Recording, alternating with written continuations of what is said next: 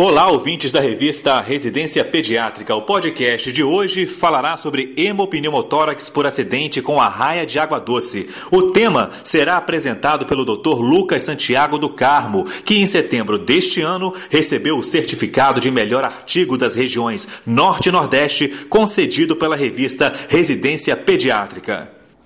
Gostaria de comentar alguns pontos do artigo com vocês.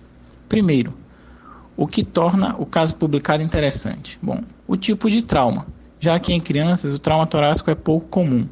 Temos também a etiologia inusitada desse trauma, uma ferroada de arraia, já que o animal, apesar de presente nos rios e pela costa de nosso país, causar principalmente ferimentos em membros inferiores.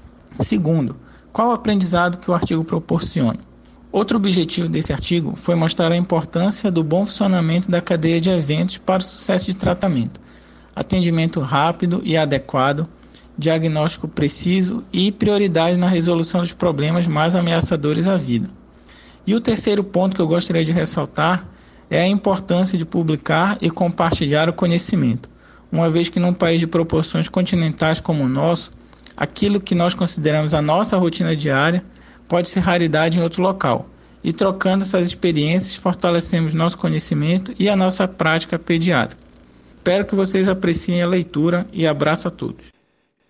Esse foi o Dr. Lucas Santiago do Carmo falando sobre hemopneumotórax por acidente com arraia de água doce. Em nosso próximo programa, a doutora Isabel Rei Madeira, do Conselho Editorial Executivo da revista Residência Pediátrica e presidente da Sociedade de Pediatria do Estado do Rio de Janeiro, a SOPERJ, falará sobre deficiência de vitamina D em crianças e adolescentes. Até lá!